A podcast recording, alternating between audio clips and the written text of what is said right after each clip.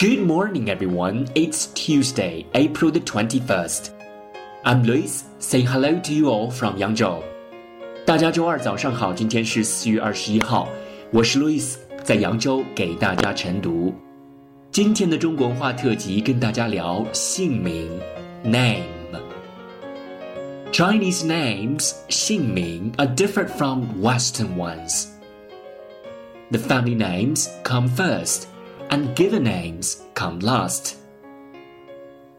People usually ask each other's 姓名 when they meet. If they share the same family name, they believe that their ancestors were relatives 500 years ago.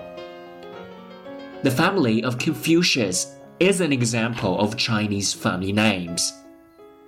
A young man can trace his family line to an ancestor who lived 2,500 years ago. It is like a tree.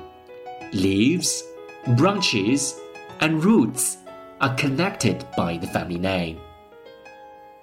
There are supposedly more than 20,000 family names in China. The secrets of where your ancestors came from and what they did are concealed in Xingming. That's all about this morning's reading. Thanks for listening. See you tomorrow.